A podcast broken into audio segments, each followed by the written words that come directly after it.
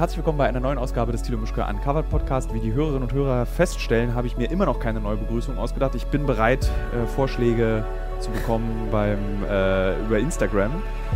Und ich, wenn ich mich recht erinnere, und ich habe heute auch einen Gast, mit dem ich genau darüber gleich beginnen, am Anfang reden kann, nämlich äh, Barbara Scherle. Und sie ist Nachrichtenjournalistin, moderiert die Nachrichten bei Kabel 1 und macht das schon, also diesen Job seit 20 Jahren. Ja. Tatsächlich. Und genau über diese Begrüßung können wir gleich als erstes reden, weil ich erinnere mich daran, was das für ein Riesending war, als Ingo Zamperoni äh, seine Tagesthemen-Abmoderation irgendwie zur Wahl gestellt hat. Und ich habe mir darüber nie Gedanken gemacht, dass der Spruch, den du sagst, ja eigentlich dann dein Markenzeichen auch wird. Ja. Hallo erstmal. Hallo Tilo. Ich freue mich. Schön, dass du da bist. Hallo.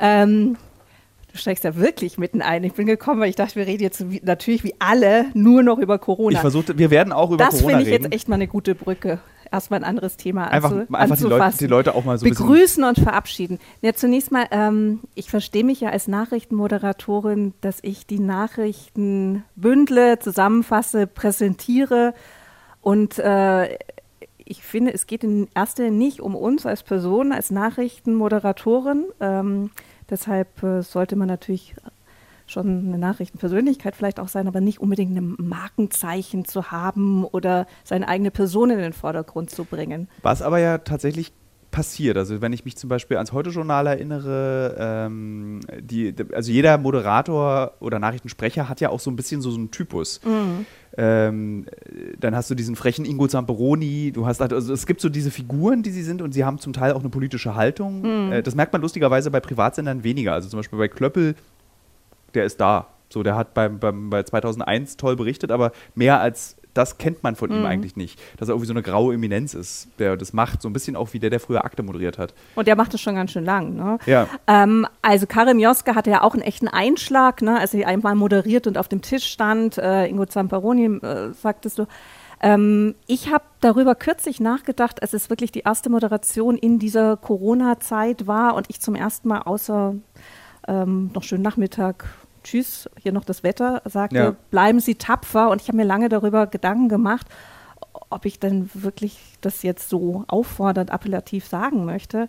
Ähm, grundsätzlich bin ich wirklich der Meinung, dass ein Nachrichtenmoderator sich zurückhalten sollte ja. und nicht im Mittelpunkt stehen sollte, wie ich möglichst neutral gekleidet bin, keinen auffallenden Schmuck trage, keine Zeichen an mir habe, die die möglichst höchste Neutralität irgendwie Stimmt, man spricht auch darüber. Gefährdet. Also wenn mal ein Nachrichtenmoderator sich extravagant anzieht, ja. also bei den Männern eine verrückte Krawatte und bei den Frauen möglicherweise ein Ausschnitt, dann ist das tatsächlich Thema gerne in der Bild äh, und ja. dann darüber diskutiert. Ja, das lenkt ab, aber darum ja. soll es nicht gehen. Es soll um den Bericht gehen und ich glaube, das ist auch ein bisschen das Problem dieser Zeit, dass wir nicht mehr klar unterscheiden, was ist Bericht, was ist Faktum, was ist Meinung. Und meine Meinung zählt in diesem Moment, wenn ich diese relativ kurzen, kompakten Nachrichten äh, übermittle und moderiere, ja. ähm, keine große Rolle. Ansonsten, und dafür stehe ich wirklich, müsste ich es markieren. Natürlich kann ich irgendwie auch bei Überleitung ein bisschen persönliche Farbe erkennen äh, lassen oder jetzt, wenn wir über Homeschooling reden, ich habe auch eine Tochter, die ist 13, das kann man durchschimmern lassen, aber ich stehe als Person nicht im Vordergrund. Wie war denn Nachrichten moderieren in den letzten Wochen? Also, mhm. weil mir persönlich als Journalist, der gerne rausgeht, ist einfach total langweilig. Es passiert immer das Gleiche. Wir haben gestern, also in dem Podcast, der jetzt in der Folge davor war, darüber gesprochen ähm, auch die Menschen, man sieht so eine Ermüdung, dass immer die gleichen Nachrichten kommen. Man wartet eigentlich nur noch darauf, dass der Lockdown gelockert wird oder wie er gelockert wird. Aber ähm, wie war das für dich als jemand, der eben jeden Tag diese Nachrichten formulieren muss und auch verkaufen muss, mhm. damit der Zuschauer das guckt? Also ich habe natürlich auch Pausen. Ich mache das nicht jeden Tag. Ich äh, wechsle mich ab mit meinem Kollegen, zwei Kollegen. Ähm, ich empfinde das aber auch so, dass es jetzt eine gewisse Ermüdung gibt. Wir machen jetzt seit Wochen monothematische Sendungen. Wir äh, produzieren ja hier in Berlin nicht nur die Kabel 1 Nachrichten, sondern auch die ProSieben Nachrichten, die Newstime und die Sat 1 Nachrichten. Und das war jetzt monothematisch die ähm, die Quoten waren fantastisch. Die Leute interessieren sich dafür, natürlich. Ja. Sie wollen informiert sein und ähm, deshalb äh, war das jetzt auch immer, immer berechtigt. Und das waren große, große Veränderungen. Am Anfang hatte man natürlich auch persönlich damit zu tun. Ne? Also es gibt ja. Es hat ja jeden betroffen. Das es ist ja das hat jeden betroffen. Ja. Es gibt ja Nachrichtenthemen, die sind äh, da, die sind ähm, aber betreffen einen nicht so unmittelbar persönlich. Und ich das macht die Nachricht dann auch anders ja, in der Moderation. So, wenn wir Nachrichten gucken, also nehmen wir die Tagesschau oder deine Nachrichten bei Kabel 1, dieses ähm, 98 Prozent der Menschen betrifft nicht, was in den Nachrichten passiert. Also du hörst zum, also mm. du hast dann zum Beispiel irgendwie, wir haben wieder 300.000 weniger Arbeitslose in Deutschland. So, da wir aber gerade eine sehr geringe Arbeitslosenzahl haben, betrifft es dann so ganz, dein Mensch ist ja schön oder ich war ja auch mal arbeitslos, das, ich wünsche es den anderen. Oder wenn du Kriegsberichterstattung hast, betrifft dich nicht. Flüchtlinge betrifft die wenigsten, also außer die, die sich darüber aufregen möchten.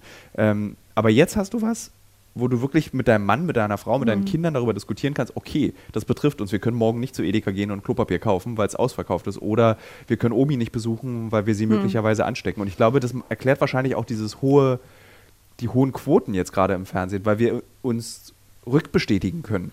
Ja, und weil natürlich alle wissen wollen, wie geht es weiter, wissen, wissen wir gerade nicht ja. in den meisten Fällen, weiß die Politik nicht, wir wissen es auch nicht. Ich habe auch ehrlich gesagt selten in, mein, in meinem Jobumfeld erlebt eine Zeit, wo ich so viel vom, aus dem Freundeskreis, Verwandtenkreis gefragt wurde, ob weißt ich denn mehr, mehr wüsste ja, oder die gleichen Nachrichten. was wirklich eine bittere Erfahrung krude Videos zugespielt bekommen habe. Übrigens, ich habe hier noch irgendwelche Informationen. Das ist doch bestimmt daher, woher stammt das Virus? Äh, wie gehen wir jetzt um? Wie soll ich mich verhalten? Als wir noch gar nicht so die große Corona-Welle hatten, hatten wir schon Anfra Anfragen, darf ich jetzt noch in den Schu Skiurlaub fahren? Ja. Ich weiß es nicht. Ne?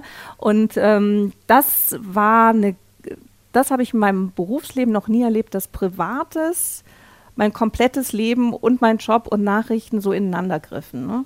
Das, das, ähm, und natürlich man selber auch verunsichert war. Also ich, ich ja. ähm, weiß nicht, wie es dir gegangen ist. Ja, natürlich. Ne? Also so, ich habe, äh, das hatte ich, äh, du weißt es nicht, aber in dem Podcast habe ich schon mal erzählt, ich habe ein außerordentlich großes Interesse an Viren und Virenerkrankungen. Mhm. Und damit war das für mich mit einer gewissen Faszination verbunden, was dort passiert. Also äh, wir sprachen ich glaube sogar schon Ende Dezember mal mit Pro7. Das sollten wir uns mal genauer angucken. Ich habe damals beim Fokus gesagt, lasst mich jetzt nach Wuhan reisen. Das wird ein Ding, ein Riesending. Ähm, dann war aber eben dieser, wenn man sich nicht ein bisschen mit, also das ist auch ein seltsames Hobby, ich kann das nicht wirklich jedem empfehlen, sich mit Viren auseinanderzusetzen, aber ich mag das einfach. und dann war schon klar, okay, der Virus ähm, oder das Virus, hat man sich jetzt geeinigt, der Virus bei Computerviren, das Virus bei genau. Menschen, wusste ich auch nicht. Ja. Ähm, das Virus verhält sich nicht, natürlich nicht bewusst, aber es ist evolutionär so gut angepasst, dass es sich toll verbreitet. Und dann dachte ich mir, okay, das ist jetzt vielleicht der Fall, diese neue spanische Grippe habe ich damals auch noch im Freundeskreis genannt. Oder bei den Eltern habe ich dann erzählt, so, kauft euch mal eine Maske. Oder bereitet euch mal vorsichtig darauf vor, dass das möglicherweise zu uns kommt, weil die Ausbreitung so schnell passierte und die Fälle so schnell auf, so mhm. rapide aufgetreten sind, ähm, dass da so einfach eine Neugierde war. Und dann wechselte das aber auch irgendwann in so ein journalistische Aufregung. Dann wollte ich Geschichten machen. Ich wollte irgendwie mit einem Flugzeug nach China fliegen, Masken holen. Ich wollte irgendwie durch Deutschland reisen. Das durften wir dann von Pro7.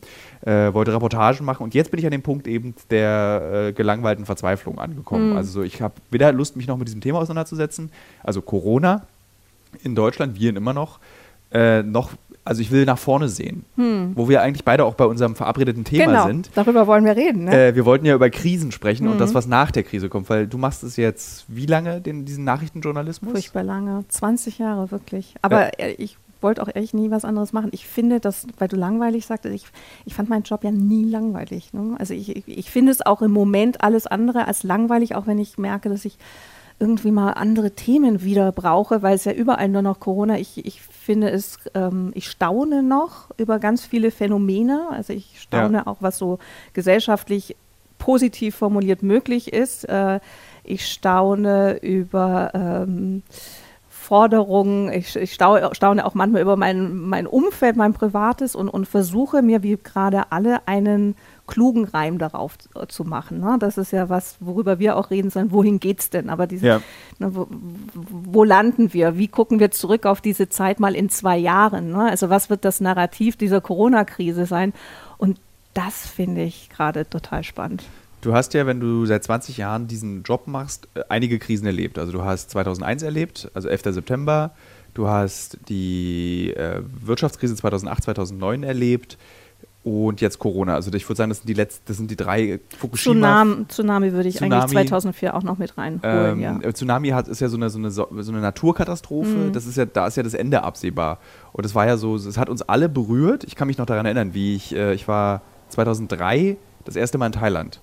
So mit dem Rucksack so sieben Wochen durch das Land gereist mit einem, und dann ein Jahr später an den gleichen Stränden, an denen ich war, war dann diese Katastrophe. Und das hat mich wirklich von den Füßen gerissen. Mhm. Und auch damals diese Todeszahlen. Ich kann, Nee, es war für mich eine Zäsur, weil ich äh, ziemlich schnell dann in Sri Lanka war. Ne? Also es kamen hier die Meldungen und dann war ich, glaube ich, 24, 36 Stunden später in einem Flugzeug auf dem Weg nach Sri Lanka und habe dort gearbeitet. Und deshalb war das für mich schon eine berufliche Zäsur. Ne? Und Ja. auch dieses äh, nach und nach begreifen, wie groß diese Katastrophe ist. Und Also auch Ja. immer in der Unterscheidung finde ich jetzt gerade interessant, ob wir jetzt über eine Krise reden oder, oder über eine Katastrophe. Im Moment sind wir noch in Deutschland in einer Krise und haben, finde ich, gerade die Katastrophe ganz gut gemanagt. Ja. Das war eine echte Naturkatastrophe. Ne? Jetzt reden natürlich die FDP-Wähler und Weltleser immer von der wirtschaftlichen Katastrophe. Mhm. Ähm, ich kann die Sorgen ja auch verstehen. Also ich verstehe dieses, dass man sich irgendwie, dass wir jetzt die Wirtschaft geopfert haben, dass man dieses Argument benutzen möchte. Was ich nicht verstehe, ist, dass da so viel Unmenschlichkeit sich hinter verbirgt. Also Boris Palmer hat ja gestern irgendwie gesagt, ja, die Alten sterben ja sowieso. Ähm, ja, man muss einfach nur den Kommentar in der Welt einfach alle zwei Tage lesen. Da steht genau das Gleiche immer wieder drin, dass wir jetzt auf die nächste große Katastrophe zugehen. Aber ich frage mich immer, also ich frage auch, zum Beispiel Jürgen Reichelt, der hat jetzt auch gerade einen Kommentar heute dazu geschrieben, um, also Chefredakteur der Bild. Ähm, und da steht immer so drin, als wüssten die Autoren dieser Kommentare, wie, sie- also sie hätten es besser gemacht. Und dieser Ton nervt mich daran. Also Boris Palmer ist ja ein bisschen zurückgerudert. Ich glaube, das war auch so ein bisschen in diesem Schwange der Videokonferenzen mal schnell einen raushauen. Er ist, ich glaube, dass er mittlerweile auch weiß, dass es einfach ähm, unstattlich ist. Ich finde, man kann nicht zu Gericht sitzen über, über, über menschliche Lebenszeit. Nee. Das, das geht nicht. Und wenn wir damit anfangen, dann müssen wir wirklich, dann, dann haben wir wirklich als Gesellschaft verloren. Ne? Ähm, ich kann auch nicht jetzt so viel über journalistische Kollegen sagen. Ich, ich finde gerade es hochgradig problematisch, retrospektiv über äh, Dinge zu reden, die wir damals nicht wussten. Als äh, wir Anfang das März auch ungerecht. mit, ja, wir Ja. wussten es Anfang März, Mitte März irgendwann mal diese Bilder aus Italien sahen und wussten, ach so, das trifft uns tatsächlich auch. Da rollt gerade eine Tsunamiwelle auf uns zu. Ich bin da bei dir, ne? man Ja. hätte das schon ein bisschen früher erkennen können. Ähm, also auch diese bisschen, bisschen heroische Haltung, warum soll das Virus zu uns kommen, fand ich auch bemerkenswert. Haben wir dann Anfang März verstanden, wir wussten nicht, was uns erwartet. Also jetzt über Fakten zu urteilen, die wir damals noch gar nicht hatten, sondern jetzt erst haben. Wir haben ja jetzt erst das Bild, das sich Anfang März bot, ne? dass es vor allen Dingen die Skifahrer waren, äh, wie so die Clusterbildung war, wie die, wie die, wir lernten ja auch jetzt schon viel. Ne? Ja. Reproduktionszahl kannten im Januar wahrscheinlich wenige, jetzt ist es äh, absolutes Gem- Allgemeinwissen. Und das ärgert mich gerade, dass da jetzt alle anfangen, äh, zu Gericht zu sitzen über die Regierung Merkel, dass da falsch gehandelt wurde. Und, aber es wurde ja gehandelt. Und weltweit, weltweit wird eigentlich dieses deutsche Modell und was wir da geleistet haben, mit Ja. Neuseeland wird gelobt. Also Neuseeland, lustigerweise gibt es ja genau. dieses eine Meme, auch dass so alle Länder, in denen die Corona-Katastrophe keine Katastrophe war, wurden, Waren Frauen. Waren Frauen. Und das hat, fand ich irgendwie ganz toll. Bemerkenswert, Ja. oder? Ähm, aber genau, dieses, dass man darüber urteilt und denkt, man könne eine bessere Entscheidung treffen und das dann immer dieses Merkel vorwerfen. Also dieses, als wenn Frau Merkel alleine eine Entscheidung trifft über den Ablauf dieser Katastrophe. Und ich habe für den äh, für diesen Uncovered ähm, Corona-Film einen Katastrophenexperten getroffen, der lange die Regierung beraten hat in Deutschland, was man in einem Katastrophenfall macht, Wolf Dombrowski, der sehr klare Worte gefunden hat. Also er meinte, um, also der ganz klare Plan in einer Katastrophe sieht vor, wir müssen dem Volk drastischere Maßnahmen vorsetzen, als sie möglicherweise nötig sind, weil wenn wir zu leicht sind, passiert dann die Katastrophe. Wenn wir zu hart sind, können wir damit die Katastrophe vermeiden und dann langsam wieder zurück zur Normalität gehen. Also es macht überhaupt keinen Sinn zu sagen wie Trump, wir machen hier weiter, wie es läuft, weil du dann eben in so eine Katastrophe möglicherweise laufen kannst, wie in den USA oder wie Italien oder Spanien. Und er hat auch noch was ganz anderes Interessantes gesagt, dass eben jedes Land seine eigenen Erfahrungen sammeln will. Und er meinte, das ist eben dieses Nationalstaatliche, dass man eben nicht, also dass man selber die Erfahrung machen will. So ein bisschen wie Pubertät und Alkohol trinken. Also man weiß, wenn man jetzt eine halbe Flasche Wodka trinkt, kotzt du und fällst um.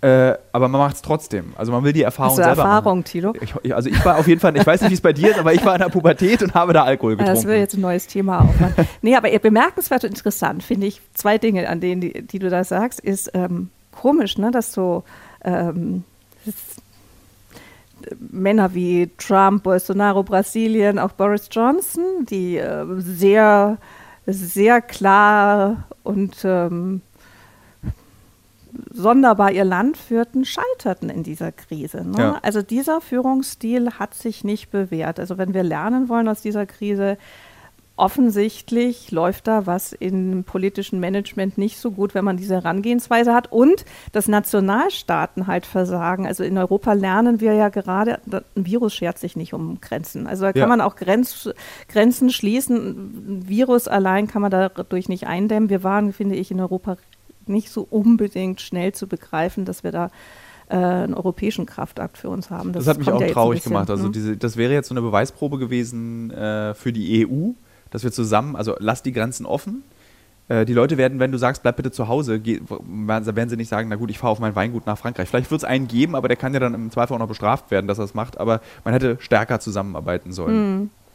Und es liegt vielleicht auch daran, dass die Politik und eben von Leuten gemacht wird, die ein Grenzen Europa noch so verinnerlicht haben und noch so gut kennen. Also deine Tochter, äh, beziehungsweise wir beide eigentlich auch schon, kennen ja eigentlich das grenzenfreie Europa, das mhm. passlose Reisen. Wir können uns noch verinnern, früher gab es da was, wenn mhm. man irgendwie nach Frankreich wollte oder nach Österreich und Schilling getauscht hat, dass man auch einen Pass zeigen musste. Aber für uns existiert es ja gar nicht. Es gibt ja gar nicht mehr diesen, das Italien, was da unten ist, wo man im Auto wo man Pässe, er kann genau. schon erinnern, Passwort zeigen, lange Schlange an der Grenze, klar. Aber das spielt für uns keine Rolle mehr, das Nein. ist für uns ein historischer Fakt. Ja, das und darum, das, das, geht ja. auch darum, das können wir jetzt verlieren. Ne? Also ich mache mir wirklich, wenn man um Sorgen redet, ne? also worüber macht man sich gerade Sorgen? Darüber mache ich mir wirklich Sorgen, dass wir da gerade was, was verspielen und dass wir da einfach auch zu spät reagiert haben, Italien zu unterstützen und was mich auch wirklich ärgert, dieses ganze, dieses, wir haben zu stark gelockert und wir müssen jetzt ganz schnell raus. Auch da hilft wirklich der Blick in, äh, in, zu den europäischen Nachbarn.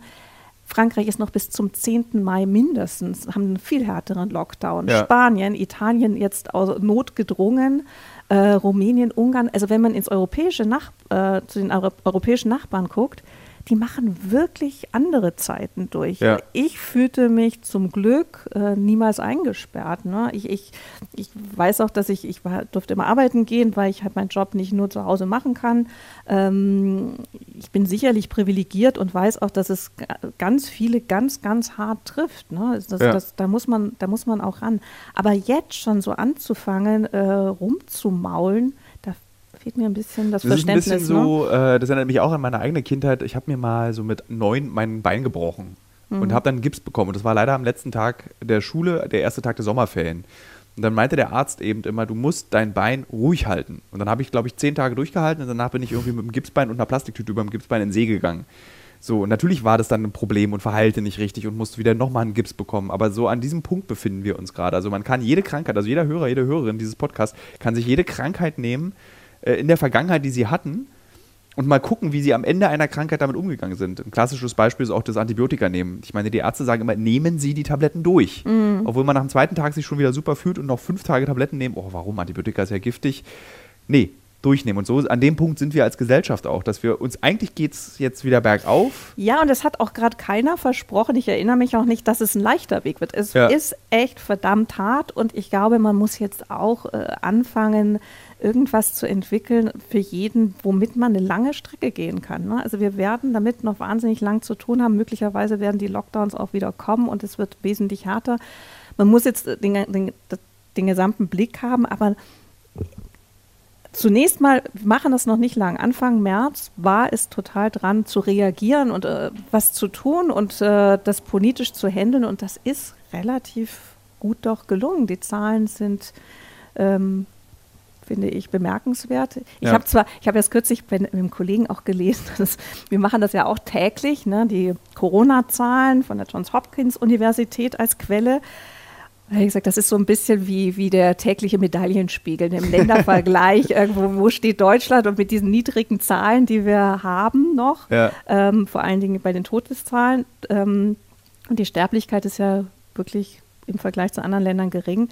Dann äh, ist es immer so ein Wettbewerb fand ich ein bisschen, bisschen skurril, als ob es darum ginge. Aber es ist doch ein Beleg dafür, dass wir da eigentlich viel richtig gemacht ja. haben. Ne? Empfinde ich auch so. Also der große Schaden auch aus der Corona-Krise ist, so wir beide als Fernsehmacher auch, also so dieser Blick in die Zukunft ist einfach sehr schwer. Ja. Ich als jemand, der wirklich sehr viel im Ausland ist, keine Ahnung, was kommt als nächstes, wann geht es wieder los? Und natürlich als großer Liebhaber der Olympiade, insbesondere als Landes Japan. Also ich habe, was ich schon an Geschichten verkauft habe an Magazine, also zum Schreiben, über Japan. Also ich wäre eigentlich irgendwie, glaube ich, jetzt einen Monat in Japan gewesen, hätte nur Reportagen über dieses Land geschrieben. Mhm. Alles weg.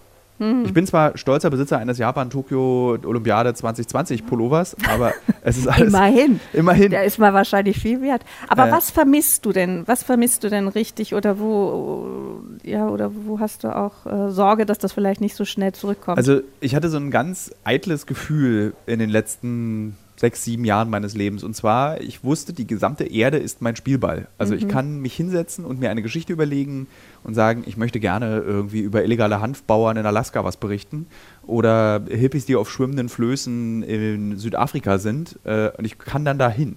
Also es gäbe keinen Ort auf der Erde, der sich mir verschließt aufgrund einer gewissen Unmöglichkeit. Das geht vom Kriegsgebiet bis hin eben zu schönen Geschichten wie Hippies, die Hanfbauen bauen in Alaska. Es gab eine Region, ähm, die sich mir bislang verschlossen hat, das ist die Antarktis. Und damit ist es zurzeit auch gerade so ein ganz großer Traum. Also ich will eine Geschichte finden in der Antarktis, aber es ist wahnsinnig schwer. Du hast so Pinguine, hm. Und äh, leider gucken und lesen die Menschen nicht so gerne Klimageschichten. Deswegen weiß ich, dass so Klimageschichten kriege ich nicht verkauft. Kann Warum also, eigentlich? Das ist so wie, wenn du ständig daran erinnert werden müsstest, dass du eigentlich mehr Sport machen müsstest. Das hm. ist, glaube ich, meine Vermutung. Also wir wissen alle, es läuft scheiße und wir wissen alle, wir müssten eigentlich was machen, aber ich will lieber nicht hingucken. Hm. Das ist so ein bisschen auch wie Steuererklärung oder ähm, wie so Dinge, die gemacht werden müssten oder wie das große Blutbild oder die bei den Männern irgendwie ab 35 zum Proktologen gehen. Hm. So, ja, ich weiß, aber ich will darüber, ich will mich damit nicht auseinandersetzen. Und ich glaube, der Klimawandel ist das auf globaler Ebene. Wir wollten ja über Chance drehen, Thilo, aber Meinst du nicht, dass das jetzt vielleicht wirklich eine Chance ist für, für diese ganze Klimadebatte? da bin ich leider zu zynisch geworden in den letzten Jahren meiner Arbeit. Äh, ich weiß, dass die Menschen nach großen Krisen und Konflikten wieder zu ihrem alten Muster zurückfinden werden. Also so, da gibt es diese, ich weiß nicht, ob ich die schon mal erzählt habe hier in dem Podcast, aber ich erzähle sie dir einfach nochmal. Diese Anekdote, als wir mit den jesidischen Kämpferinnen unterwegs waren und unsere Kontaktperson ist mit uns durch den Norden Iraks gefahren. Wir sind immer vorbeigefahren an ähm, so Stützpunkten, also, also wie nennt man das, so Straßensperren mhm. und muss, da musstest du dich ausweisen, warum willst du da hin. Und diese Straßensperren wurden von iranischen Kurden und von Iranern und zum Teil auch von Türken betrieben. Und äh, diese Jesidin, die unser Kontakt war, ist halt, war Opfer von Vergewaltigung, Opfer von Entführung. Sie hat ihre, fast ihre ganze Familie an, an, an den jesidischen Genozid verloren, der in der Zeit zwei Jahre vorher stattgefunden hat, in äh, Schengal. Und wir fahren an diesem Stützpunkt vorbei und da war, glaube ich, ein türkischer oder ein iranischer äh, Mensch. Und dann sagte sie, als wir vorbeifuhren, ihr seid die Nächsten. Euch mhm. bringen wir jetzt um. Und da war gerade so eine Befriedung, die so, also der IS ist, hat sich zurückgezogen in die Berge und dieses ganze Volk hat so gelitten. Und sie erzählte mir dann plötzlich neben mir sitzen von dem nächsten Krieg, den sie jetzt anfangen werden. Und dann siehst du so, okay, offensichtlich lernst du nicht aus den Fehlern der jüngsten Geschichte. Du lernst mhm. einfach nicht draus. Du musst, mhm. brauchst ganz lange Zeit um ähm, aus Geschichte, glaube ich, zu lernen oder zu verstehen, was können wir daraus ziehen.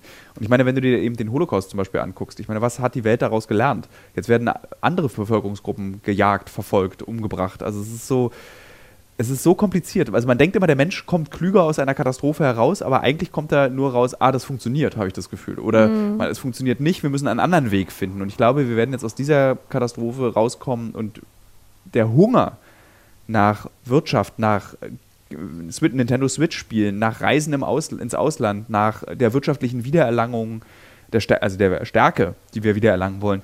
Der Hunger wird so groß sein, dass ich da eher Zweifel habe. Es wird eher noch schlimmer werden ja, für den Klimawandel. Ich bin, ich bin mir da nicht sicher. Ich finde es grundsätzlich sehr schwierig, in die Zukunft zu fragen. Ne? Ähm, ich glaube ja sehr daran, dass wir jetzt eine Chance haben zu gestalten. Und es sind ja auch, also zurückblickend finde ich, sind schon auch gute Sachen immer aus Krisen wieder entstanden. Ohne Widerspruch, ähm, natürlich, ja. Wie war der Churchill-Spruch, ne? Don't waste a, a good crisis. Also ja. nutze immer die Krise als Chance auch und dass die Krise immer auch eine Möglichkeit bietet, nochmal umzuschwenken. Ich will da auch nicht zynisch sein, zu sagen, jetzt auf diese Krise zu gucken, ach, die hat auch nur was Gutes, weil die hat wirklich für die Wirtschaft ist die natürlich eine, eine Katastrophe. Vielleicht, aber da, da bin ich zum Beispiel ganz anderer Meinung. Ich habe das Gefühl, das ist so reinigend.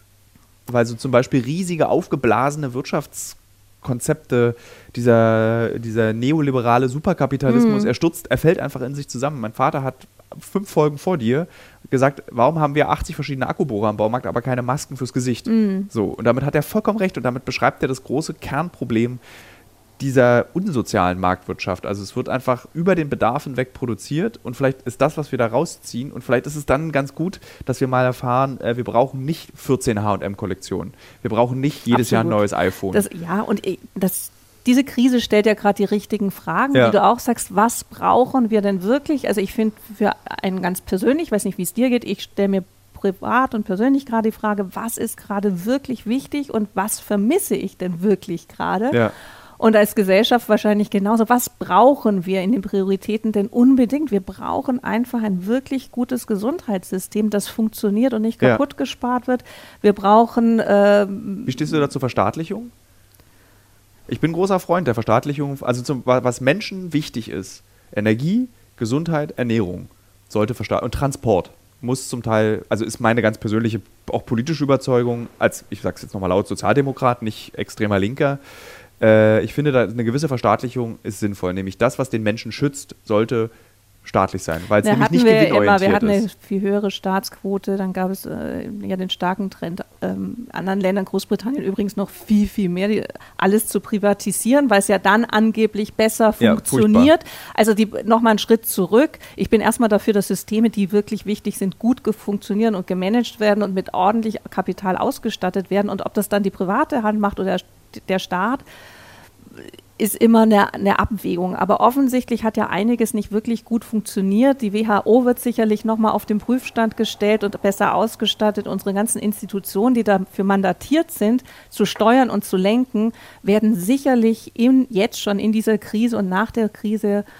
nochmal überholt. Ne? Und dass ein US-Präsident mitten in dieser Krise sagt, er, er stoppt jetzt erstmal die WHO-Bezahlungen und Zahlungen, das ist ja auch bemerkenswert. Ja. Also das ist ja zunächst mal höchstgradig verwirrend und ich bin auch gespannt, was Frau was äh, die Bundeskanzlerin jetzt macht, wenn Deutschland die EU-Ratspräsidentschaft übernimmt, mit sicherlich anderen Themen, als sie geplant waren. Ja. Ähm, und da sehe ich schon ja, Möglichkeiten, Chancen im besten Fall, weil du ja, ich komme daher, weil du ja so pessimistisch warst, äh, neu auszurichten und neu zu steuern und die richtigen Fragen zu stellen, erstmal auf dieser ganzen institutionellen Ebene, weil da vieles ja nicht wirklich gut funktioniert. Und was die Wirtschaftsunternehmen machen, ähm, die kriegen jetzt auch in großem Umfang Staatshilfen. Ähm finde ich zum Teil auch richtig. Also, dass die Lufthansa ja. zum Beispiel unterstützt wird, finde ich wichtig, weil einfach die Lufthansa ist unser Herz unser Wirtschaft auch, also einfach das globale Transporterherz muss finanziert werden. Und die Lufthansa, damit ist ja nicht gemeint der Flug nach Mallorca für 50 Euro, sondern damit auch sind auch alle Flüge von ähm, ich weiß nicht, wie diese Logistiksparte von Lufthansa heißt, aber das ist ja genauso gemeint damit. Also es ist ja, wir brauchen ja ein gut funktionierendes Logistikunternehmen. Ja, und das ist alles, was wir gerade als Idee von unserer Welt haben, dass wir halt eine Vernetzung haben und nicht wieder zurückfallen in eine Zeit, die wir uns nicht mal mehr denken können. Also so ja. funktioniert, so ist unsere gerade weltweite DNA, dass es, dass es eine Mobilität gibt. Aber was ja auch eine Chance sein kann, die, äh, die Flotten, ich habe mich ein bisschen damit mal beschäftigen müssen, die Flotten werden ja da darüber auch alle überholt. Also dass es dann die Chance gibt, die ganzen großen totalen Luftverschmutzer erstmal auszusortieren, die Flotten die, die runter. Königin der Lüfte, die 7474. 400. Ah, ist, du kennst sie aus. Ja, das ist Keine diese, Ahnung, ja. das ist ja. schön, das schönste Flugzeug, was je gebaut wurde. Das ist diese alte mit dem Hubbel. Okay. Und da gibt es nochmal welche, eben, die gibt es halt mittlerweile bis irgendwie Produkt Aber ein erster, e-, echter Stinker meinst du? Ja, ein richtiger. Doppelte, vier mm. Triebwerke, aber es ist halt ein Flugzeug, da war noch so, also das war dann, also man flog halt nicht so viel damit. Deswegen mm. konnte er ruhig früher stinken da hatte, dann hatte man halt zwei als Fluggesellschaft und nicht 500 oder so im, im, im Flug. Aber das ist ein wunderschönes du Flugzeug. Du merkst schon, ich kenne mich total aus. Andere, die jetzt zuhören und sagen, sie hat Stinker gesagt. Oh Gott, wie kennt Die Flugzeuge sind grundsätzlich dreckige Viecher. Das ist, kann man, äh, da ist selbst der Dreamliner ist immer noch Absolut. ein schmutziges Flugzeug. Also so.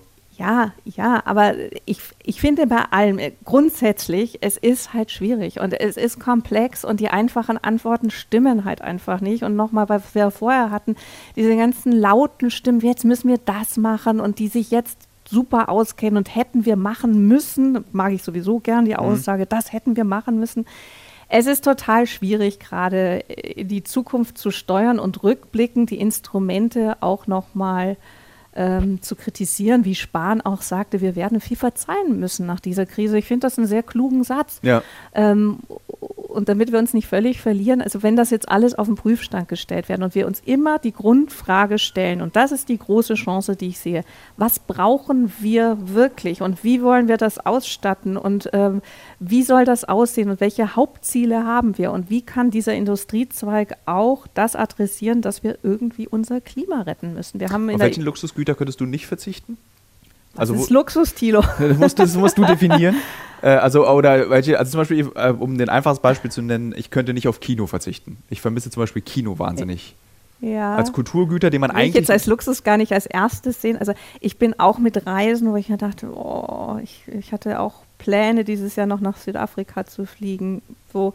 Also Reisen ist schmerzhaft, äh, weil ich einfach auch gerne äh, mir die Welt angucke. Und vor allen Dingen, ich habe eine 13-jährige Tochter und ich möchte auch, dass die so unbeschwert reisen kann, wie wir das konnten ne, in, ja. den letzten, in den letzten Jahren. Das ist schon ein großer Wunsch und das, das erstmal auch wieder als Luxus zu sehen, ist auch in Ordnung. Das, das ist auch Luxus, aber auf den könnte ich schwer verzichten. Was mir wirklich fehlt, ist äh, Menschentreffen. Also ich habe ja mit diesen Videokonferenzen, was wir da auch alles machen, wie so viele, wie schnell konnten wir uns umstellen. Ja. Damit habe ich echt ein Thema. Also ich, ich bin einfach gern unter Leuten. Ich moderiere ja auch sonst auf, auf Bühnen, Veranstaltungen und das, das fehlt mir. Das ist aber kein, kein Luxus, aber das, das ja. fehlt mir. Und das, das möchte ich auch, dass das zurückkommt. Anderes nicht. Ob uns äh, die Generation deiner Tochter, also die jetzt 13-, 14-Jährigen, uns irgendwann mal diesen Virus vorwerfen werden, weil wir die Globalisierung so ungezügelt laufen lassen haben. Und dieser Virus ist ja ein Produkt dieser Globalisierung, dass er global zuschlagen kann so wie wir unseren Großeltern. Naja, Pandemien gab es ja auch schon immer. Ne? Die haben halt viel, viel länger gebraucht. Die spanische Grippe brauchte einfach Jahre, um einmal um den Globus zu gehen. Dass das jetzt so schnell kam und wie so ein Einschlag kam, das ist ja das Neue daran. Ja. Und deshalb mussten wir auch so wahnsinnig schnell reagieren. Und deshalb kann man das ja auch nicht jetzt jedem vorwerfen, dass wir innerhalb von Wochen reagieren mussten. Ob die uns das vorwerfen müssen? Nee, meine Tochter ist sehr zugange mit Klimafragen und Konsum. Also ja. die ist wirklich ähm, konsumiert auffallend wenig und wir haben da auch eine Diskussion. Ähm, aber wie kann man den Virus vorwerfen? Nee, sie, die hält sich absolut an die Auflagen. Das finde ich. Finde ich besonders. Ja. Also das finde ich ganz bemerkenswert. Weil man ist ja mit 13 ist man ja eigentlich schon renitent. Da wird man ja mhm. eigentlich schon, dass man sich eher gegen Auflagen stellt. Und ja, aber dieses Handeln von Einsicht und habe ich verstanden, das muss jetzt einfach so sein, ist, ja. glaube ich, da also die Logik funktioniert da noch besser, finde ich. Da gibt es nicht so viele, aber jetzt müsste ich auf dieses und jenes, sondern ich habe das jetzt verstanden, deshalb mache ich das so. Also ja. so über Einsicht handeln. Ähm, ja, ich tatsächlich sind ja, darüber wollten wir ja auch sprechen, die großen, äh, also wenn du dir mal so diese Demonstration zum Beispiel anguckst vor der Volksbühne, wo mhm. jetzt die großen, wo sich eine ganz seltsame Mischung an Menschen trifft. Linke, rechte, Verschwörungstheoretiker. Hygienedemonstrationen sind das. Ich finde dieses. Ist, ist ein ganz das, unangenehmes Wort. Ist, also, es, es, ist, allein dieser Begriff hat mich irritiert. Also das ist, ja, okay, aber. Und äh, das sind auch alles eher ältere Leute, die sich jetzt eigentlich dagegen stellen, äh, mhm. gegen die Entscheidungen und diese Maßnahmen und dieses, äh, und sie vermuten dahinter ja einen großen großen Weltplan, äh, die, die, die, den mündigen Bürger unmündig zu machen und zu unterjochen. Ähm, mhm. Das fand ich total interessant. Und da hatten wir jetzt im Vorgespräch schon kurz drüber gesprochen, dass ja jede Krise eigentlich immer ein Konvolut an Verschwörungen mit ja. sich erzeugt. Also grundsätzlich finde ich, ist äh, richtig auch in diesen Zeiten, dass demonstriert werden darf und soll ja. und dass wir irgendwie darüber auch reden, über Lockerungen und dass wir im demokratischen Diskurs bleiben und dass über alles, was ist offen geredet wird. Also Artikel 5 und Meinungsfreiheit ist, davon leben wir als Journalisten. Ne? Und jeder hat natürlich das Recht darauf, seine Meinung auch zu äußern. Aber ich erwarte von erwachsenen Menschen, dass man einfach reflektiert, was man an Informationen sich aus dem Netz zieht und wie, wie viel, woher die Quelle ist ähm, und wie, ob es dafür Belege gibt und dass man die vielleicht nochmal checkt und dann äh, nicht alles sich zieht, um dann so sein Weltbild zu bauen und alles, was man sonst noch irgendwo herbekommt, das nur zu bestätigen. Ja. Und ähm, damit habe ich gerade ein Problem. Finde ich mal ganz lustig, wenn man mit solch, wenn man nicht mit solchen, aber wenn man mit Menschen ähm, aus politisch extremen Spektren spricht oder mit Verschwörungstheoretikern, dann hast du ja oft immer so, dass sie verlangen von dir Toleranz für ihre Meinung und dann fällt ihnen aber, also da muss ich darauf hinweisen, dass sie halt komplett intolerant sind, wenn ich eine andere Meinung habe. Mhm. Also ich höre mir gerne an, wenn jemand glaubt, dass, äh, Bill Gates uns durchchippen möchte, mhm. dann höre ich mir das sehr gerne an, aber ich widerspreche ihm dann und gebe ihm dafür Argumente und dann wird mir aber wieder widersprochen. Ich sage, ich will dich nicht überzeugen davon, sondern du versuchst mich gerade davon zu überzeugen, dass ich gefälligst zu glauben habe und das, was sei ich denn für ein dummer Mensch, wenn ich nicht glauben würde, dass Bill Gates das vorhabe? Das finde ich immer so schwierig. Ja, ich habe das natürlich auch schon gehört und mich ärgert das ja wohl, weil auch eingangs ja schon gesagt, ich bin schon ein Verfechter davon, wir berichten, das ist unser Job oder wir haben eine Meinung. Und das sehr trennscharf klarzustellen, ja. zu sagen, wir sagen, was ist in den Nachrichten. Wir wissen das und deshalb berichten wir das. Und wenn ich es nicht weiß, dann muss ich es kennzeichnen als meine Meinung. Darauf habe ich auch ein Recht. Aber dann muss ich auch sagen, ich weiß es nicht, aber ich meine, ich denke, ich glaube, könnte sein. Sicher bin ich mir aber nicht. Aber es so darzustellen, als ob es faktisch belegt ist, das, das ärgert mich richtig. Und weil du sagtest, dass es jetzt so, dass sich das so zunimmt, ist auch eine Sorge, glaube ich auch. Weil in unsicheren Zeiten, und das war auch in, in Krisen immer so, das große Problem, meine ich, ist so Weimarer Republik zu sagen, wir brauchen jetzt ganz schnelle Antworten. Ne? Wir ja. müssen jetzt und Demokratie ist nun mal auch als Staatsform echt die anstrengendste Staatsform. Man ringt und man muss sich austauschen und man muss alle Argumente hören und das braucht auch Zeit. Das braucht Zeit und Geduld und ist, ist mühsam, aber wenn wir das auch wollen, und darauf haben wir uns ja verständigt, dann ist das so anstrengend. Ja. Und ich glaube, dass diese, dieser, äh, dieser Liberalismus oder dieser Neoliberalismus eben auch dazu führt, dass man sich, dass viele, also es sind nicht so viele, die diesem Neoliberalismus anhängen, ähm, da gibt es was Lustiges, wenn man sich mal zum Beispiel die Politiker der FDP anguckt, ist was ganz Verrücktes festzustellen. Einfach, man hat ja immer das Gefühl, die verrücktesten Politiker kommen aus der FDP. Die sind alle super individuell, super anders als alle anderen, fallen immer ich glaube, da gibt es jetzt auch Leute, die würden vielleicht widersprechen. äh, bestimmt okay. gibt es da die Möglichkeit des Widerspruchs, aber mir ist, also es ist eine subjektive Erfahrung, liebe Hörer, liebe Hörerinnen. Äh, ich möchte das jetzt, also mein Gefühl. Was meinst du mit verrückt, genau? Na, äh, man hat so, so Exoten wie Westerwelle, den fand ich schon als Politiker immer sehr exotisch exotisch, irgendwie sich in der Vanity Fair abbilden zu lassen in einem weißen Tom Wolf-Anzug und über seine Homosexualität zu reden, ist für einen Politiker auf Weltrang toll. Ich fand das mega, aber es ist für einen deutschen Politiker schon eher ungewöhnlich, dass man sich so präsentiert und äh, äh, zeigt. Ähm, und da, fällt, da kann man aber was Tolles ablesen. Nämlich das Problem des Neoliberalismus ist eben dieses Pochen auf dieses Hyperindividuelle. Und das macht eine Demokratie einfach sehr schwer, weil du natürlich oft gegen deinen eigenen Willen für die Sache entscheiden musst. Also zum Beispiel bin ich einer, der laut sagt, ich zahle gerne viel Steuern, weil ich weiß, in meinem Land werden Leuten, wird Leuten damit geholfen. Hm. Natürlich werden damit bescheuerte Sachen gebaut, die nicht funktionieren. Natürlich dauert der Flughafen in Brandenburg viel zu lange und wird auch von meinen Steuern bezahlt. Aber ich lebe in diesem Land, was jetzt in Zeiten der Corona-Krise bewiesen hat, wie gut es mit meinen Steuern und den Steuern von 80 hm. Millionen Bürgern umgehen kann. Soforthilfe, um es als Beispiel zu nennen. Eine Bundeswehr, die, die davon ja auch finanziert wird. Und dass wir uns das leisten konnten, dass einfach diese Soforthilfe. Ja. Ne?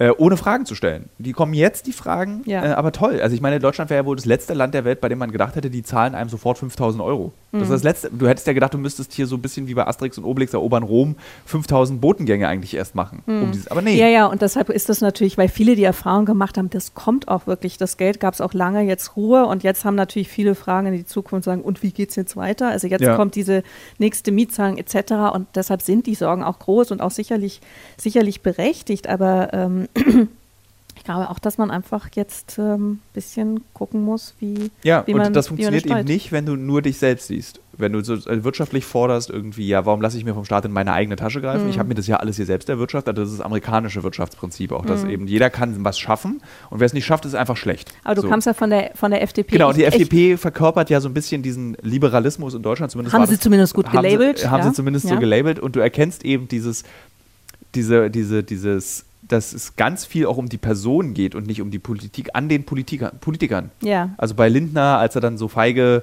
oder klug, kann man deuten, wie man möchte, sich eben aus den Verhandlungen, aus den Koalitionsverhandlungen zurückgezogen hat und damit eigentlich eine, fast eine, eine Regierungskrise ausgelöst hat. Mhm. Und das hat er, das hat, es wirkte ja auf den Betrachter, also uns Bürger, so, als hätte der das einfach für sich entschieden. Mhm. Und das, dieser Eindruck, wenn Merkel was entscheidet, hast du ja eigentlich noch nie das Gefühl gehabt, es gab eine Merkel-Entscheidung. Du wusstest immer, Dahinter stehen Gremien, dahinter Mhm. stehen demokratische Prozesse und Abstimmungen. Du hast immer an den Augenringen von Frau Merkel erkannt, da wurde lange diskutiert, bis sie vor die Kamera sich stellt. Ja, ist ja ihr Volksrezept auch. Also eine Ja. komplett uneitle Politikerin und äh, nicht korrumpierbar, würde ich mal sagen, die wirklich ähm, in, großer, in großer Ruhe dasteht und das ähm, managt, ohne dass ich jetzt sagen will, ich bin, ich bin nur begeistert von dem, was lief. Aber ähm, ich meine, dass man, wir kommen vom Begriff der Freiheit, wenn man viele Freiheiten genießt und die Privilegien, der Freiheit, hat man halt auch mehr Verantwortung. Ne? Also Ja. das ist so die, die Kehrseite dessen. Umso mehr Freiheiten, umso mehr Verantwortung hast du dann auch persönlich. Wenn Ja. wir hier relativ schnell wieder rausgehen aus einem Lockdown, hast du mehr Verantwortung, auch das so zu handeln, dass du halt gesellschaftlich möglichst wenig, wenig gefährdest. Ähm, und das muss halt besser erklärt werden, Ich hatte möglicherweise. mal eine ganz tolle Reportage, die ich in Haiti gemacht habe über Zombies. Das hat mir super gefallen. Und dann auf dem Rückweg, du kannst, bin ich über Florida geflogen. Und am Flughafen wurde ich abgeholt von einem, oder habe ich ein Taxi genommen und da saß ein kubanischer Taxifahrer. Und er kommt halt, er, er ist groß geworden in einer Welt, die das in unserer westlichen Welt das Gegenteil von Freiheit darstellt. Also in diesem mh, Kommunismus-Traum, in dieser Sozialismus-Fantasie, die Kuba lebt. Und er hat was ganz Tolles gesagt. Er meinte so, er ist abgehauen, weil er Freiheit wollte. Und jetzt war er in Kuba und dann meinte ich dann so, äh, dann war er jetzt in Florida und ich habe ihn dann so gefragt, und bist du jetzt frei? Und er sagte, nee, ich kann mir die Freiheit nämlich nicht leisten. Hm. So, also er, ist, er meinte, er ist jetzt unfreier als in dem unfreien Kuba. Also alles hat seinen Preis. Und das ist das, was man, glaube ich, eben, eben besonders bei der Debatte des Neoliberalen, des Wirtschaft, wenn wir eine schnelle Wirtschaft wollen, kriegen wir davon eine kaputte äh, Natur. Wenn wir eine gesunde Natur wollen, müssen wir wirtschaftliche Einbußen in Kauf nehmen. Also es gibt eben nicht die ideale Lösung. Und jetzt in meiner politischen Überzeugung ist es so, eine Lösung, egal ob es wirtschaftlich oder klimapolitisch äh, politisch ist, ist, wir müssen einstecken, damit es anderen gut geht und uns auch. Also wir müssen einen Schritt zurücktreten von dem, was wir haben, damit es uns allen gut geht. Ja, und das wird ja, wenn du mich nach meiner Tochter auch fragst, das wird ja eine Generationserfahrung sein, diese Corona-Krise. Ne? Zu sagen, einmal, wir haben weltweit etwas, hatten etwas zu lösen und haben etwas zu lösen. Dadurch werden wir auch neue Instrumente bekommen. Man kann hinter dem auch nicht mehr zurück. Wenn wir wirklich wegen Corona es schaffen, weltweit, einen weltweiten Lockdown hinzukriegen, ähm, warum sollten wir es in anderen Fragen denn dann nicht tun? Ne? Warum sollten wir dann plötzlich es eigentlich weil, nicht weil, mehr tun? weil diese, das finde ich, so, das find ich so schade. Und das ist so dieser, man blickt durch diesen Lockdown, Entschuldigung, dass ich unterbrochen Mhm, ja. habe, ähm, man blickt so in dieses Antlitz. Dieser Lockdown war gezwungen und er kostet Geld und wir mussten es machen. Bei dem Klimawandel ist es, weil wir es nicht merken, eben macht es keiner. Weil ja, vielleicht sehen wir aber auch andere Zeiten. Ne? Ja, das kann schon wer, du, wer- also wer du jetzt durch Brandenburg fährt, ähm, wir haben Ja. jetzt Ende April, ist es jetzt schon alles trocken. Ja, Man spricht Glück jetzt geregnet, schon von ja. einer großen Ja. Tro- Dürrekatastrophe dieses ja, ja, Jahr. ich, ich lebe auch teilweise in Brandenburg. Ich finde das äh, im Erleben und das schon viele Jahre jetzt ähm, im Erleben wirklich, wirklich bitter. Ne? Also, dass man, dass man sagen kann, da tut sich etwas, da, da verändert sich die Natur, da gibt es jedes Jahr eine größere Trockenheit, die Landwirte haben ein echtes Problem. Und da sehe ich, wir wollen ja immer über Chancen reden. Ja, also auch, mir fällt auch gerade auf, diese, der Podcast gestern, beziehungsweise der letzte Podcast und der heute waren ja so ein bisschen so einen optimistischen Ausblick in die Zukunft. Bis jetzt kann man sich, glaube ich, einen Strick nehmen, wenn man uns beiden zuhört. Auch. Nein. den, auch der gestern war so ein bisschen äh, so, hm, Nein, nein, nein, ich bin nicht pessimistisch. Ich, ich sehe ja schon, ich sehe absolut die Chance, dass, dass wir jetzt einfach mal in einer, aus einer großen Ruhe einen anderen und eine andere Perspektive auf die Dinge einnehmen können. Ähm, dass man steuern kann, dass man einfach auch einen anderen politischen Diskurs hat. Ähm, ich bin immer ein bisschen irritiert, wenn man Beliebtheitsskalen von Politikern hat. Ne? Herr Söder ist jetzt plötzlich drei Punkte mehr beliebt als vor was und Frau Merkel ist jetzt so. ich möchte Herrn Söder nicht als Bundeskanzler. ich finde das ich völlig, möchte das laut und deutlich ich, sagen. ich finde das völlig irrelevant, wie beliebt irgendjemand Ja. ist. Ich, ich finde die relevante Frage, wie, wie gut managen die gerade unsere, diese Krise, die da ist? Das finde ich die relevante Frage. Ob die jetzt beliebt sind oder sympath, weiß ich nicht. Interess, Interessiert mich auch eigentlich überhaupt Das war auch, nicht. bei Söder konnte man das auch gut beobachten. Dieses erst wurde er hochgelobt für alles, was er tut und dass er so rigoros entscheidet. Und als wir in Bayern gedreht haben für diesen Corona-Film, hatte ich auch wirklich das Gefühl, ich bin in einem anderen Land, als dann irgendwie alle so, ja, Söder, So einen haben wir gebraucht, äh, der mal so hart uns sagt, was wir zu tun haben. Wir halten jetzt durch und äh, wir brauchen eine, eine starke Stimme. Und ich meine, es war dann so, ähm, Leute, hört ihr euch selber reden? Das ist ein bisschen unheimlich. Sehr widersprüchlich ja. eigentlich. Und jetzt ist ne? es aber wieder so, dass Söder vorgeworfen wird, er ist zu hart, Ja, man ja. muss so lockern, man möchte gerne wieder. Eis essen in, in äh, München auf der, wie heißen da diese Wiesen? Wiesen.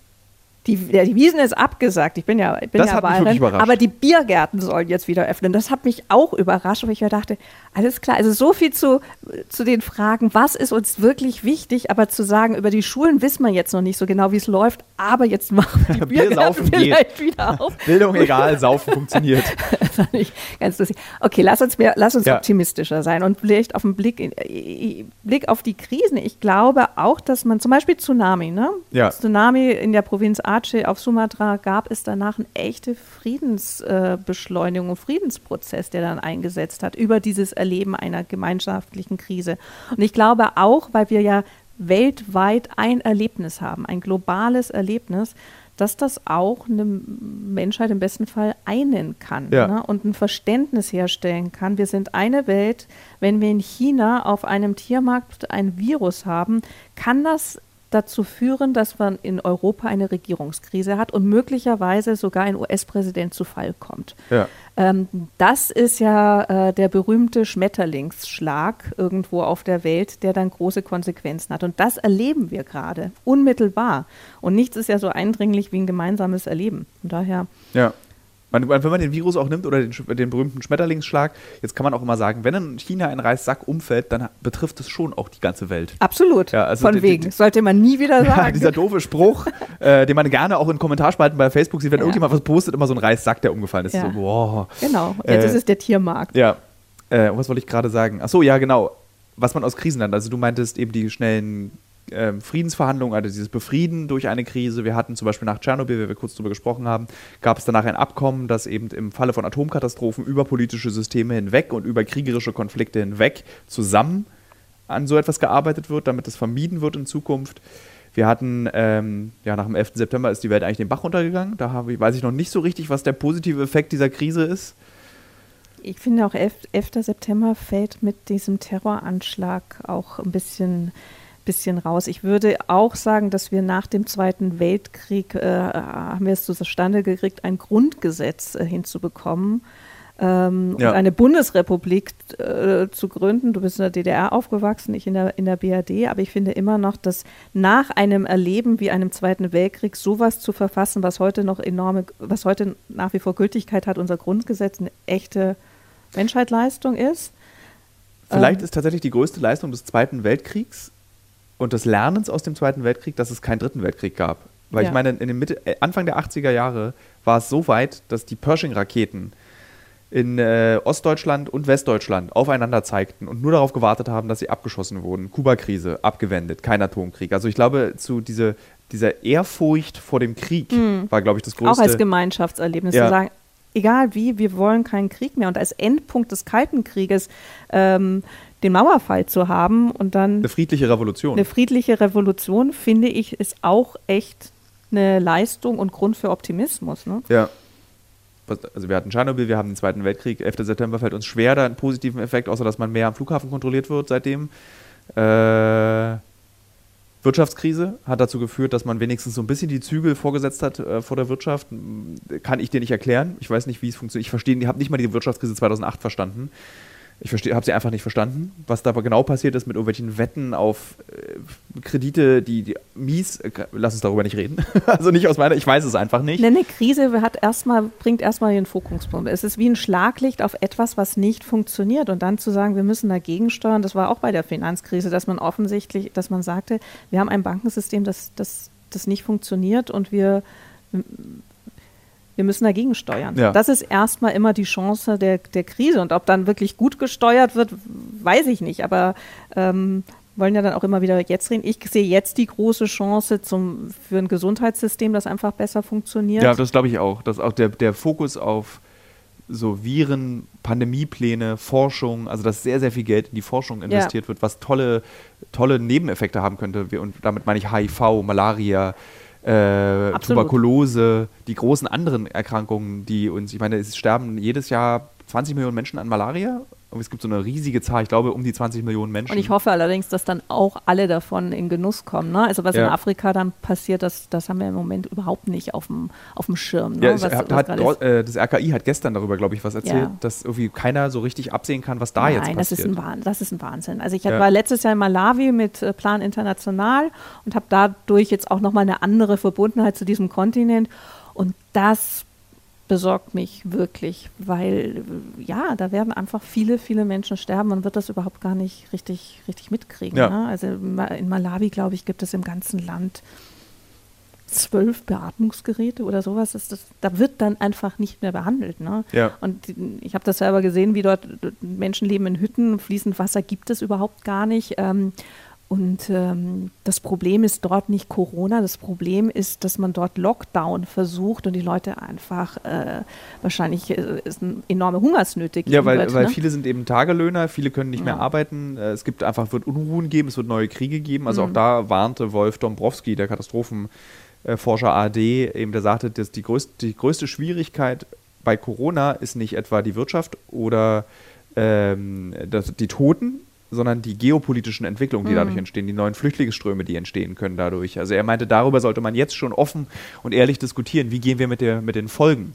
um, mhm. die daraus entstehen werden. Ja, und wenn wir jetzt immer sagen, wir wollen Leben retten, also äh, ja. ne, Leben retten ist Leben retten, ist Menschenleben retten. Also ja. das, das, das wird uns echt auch nochmal vor neue Fragen stellen und dann muss man sich halt auch ehrlich machen. Ähm, was, das, was das bedeutet, wenn wir sagen, wir wollen möglichst viel Leben retten. Ja.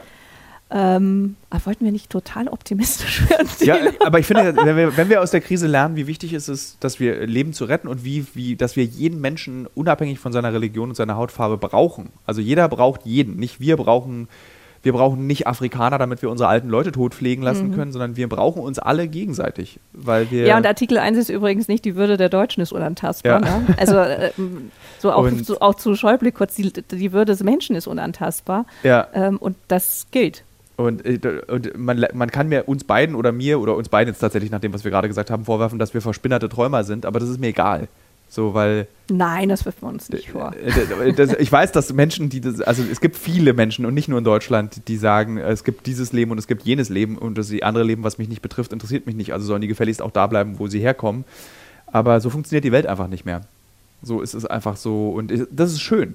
Und jetzt können wir da diesen Optimismus nutzen, um aus diesem Podcast rauszukommen, dass die Welt so global ist und dass wir uns sorgen um Menschen in Malawi oder ich sorge mich, also du sorgst dich um Menschen, ich, wir beide sorgen uns nicht nur um Menschen in Malawi, aber es gibt Orte auf der Erde, die wir beide gesehen haben und ich sorge mich um diese die Menschen. Die einfach nicht auf dem Radar sind. Ne? Genau. Ne? Also die man vergisst. Das ist, also, das ist aber auch genauso hier äh, eine Familie mit drei kleinen Kindern, die vielleicht auch jetzt gerade nicht so gesehen werden, weil wir immer einen anderen Fokus haben und ja.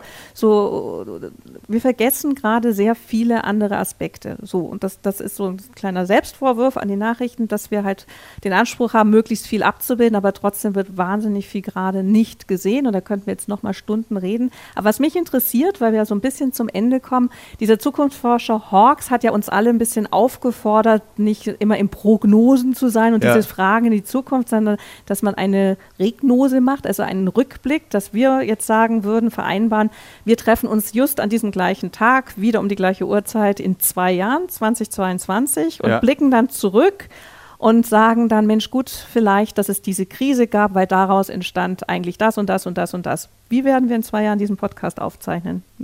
Retrospektiv auf diese Zeit. Und, äh, wollen wir warten zwei Jahre oder wollen wir darüber nachdenken, wie wir in zwei Jahren darüber reden ja. wollen?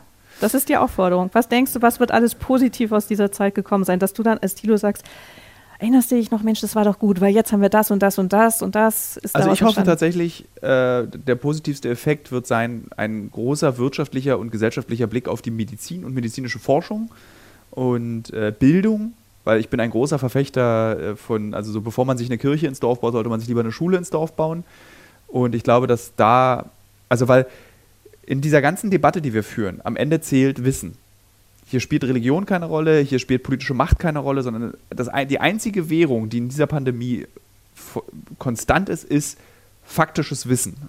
Und ich glaube, das werden viele positiv aus dieser Krise ziehen, dass man sagt, okay, wir brauchen Fakten, um Entscheidungen treffen zu können. Und manchmal müssen wir Fakten über Statistiken uns erarbeiten, aber die können auch nicht stimmen. Aber trotzdem am Ende war dieser Fakt, dass wir so oder so entschieden haben, der richtige Fakt.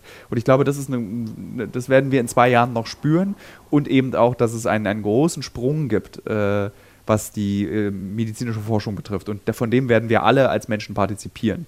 So, und das ist, glaube ich, meine größte Hoffnung in mhm. diese ganze Geschichte. Mhm. Und ich hoffe nicht, dass es diese komischen Sitze geben wird in Flugzeugen mit diesen Plastikverschalungen drumherum.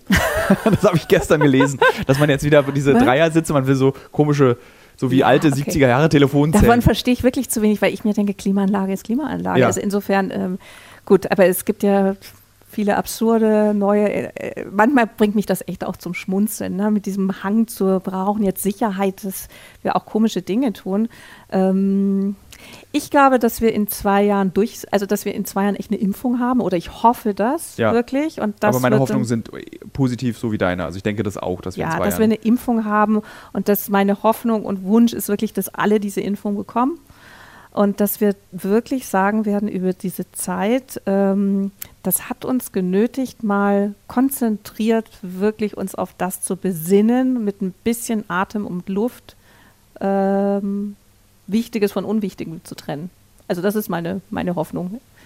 Es allein, wenn du nach, durch Berlin gerade fährst, ich weiß nicht, wie es dir geht. Ja, das ist wie Weihnachten, wie zweiter Weihnachtsfeiertag. Das höre ich eben auch, diese Stimmen. Ne? Also auch nicht außer Acht zu lassen, dass ganz viele gerade zu Hause sitzen und wirklich große Probleme haben, aber man fährt durch diese Stadt und die Luft ist gut und man hat äh, viel weniger Stress im Straßenverkehr und die Leute sind echt freundlich, finde ich, ja. oft. Und Außer man am schätzt, Toilettenpapierregal. Ja gut, das entspannt, da, sich, da. Ja, das entspannt sich ja auch. Ne?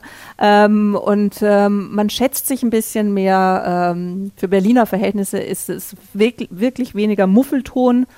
Ähm, und äh, man applaudiert, glaube ich, jetzt hier nicht unbedingt den Krankenschwestern. Braucht man nicht. Ja. Ich habe eine Ärztin aus Bayern, Bayern und eine Krankenschwester, die übrigens sagen, das brauchen sie nicht, sondern einfach mal die Pflege mehr Gehalt. Ja. Das hilft mehr als Klatschen. Ähm, aber auch das wird irgendwie kommen. Also von daher, ich bin mehr optimistisch als pessimistisch. Jetzt irgendwie mit deinem Schlusswort, finde ich, bin, hab, hab ich, empfinde ich auch wieder mehr Optimismus. Äh, Ansonsten war das jetzt ein echter Downer. Sonst, aber, sonst, aber ich glaube. Kann man nicht sehen, aber Tilo war immer so, also immer mehr in sich zusammengesagt. oh, ist das alles traurig. Ähm, aber. Ach, die Welt dreht sich weiter. Und ich glaube, das ist das Wichtigste. Wir bleib, es bleibt nicht stehen und wir gehen nicht mehr zurück. Und wir sind noch nie als Menschen zurückgegangen. Und das ist irgendwie das Gute. Vielen Dank, dass du da warst. Danke, Tilo.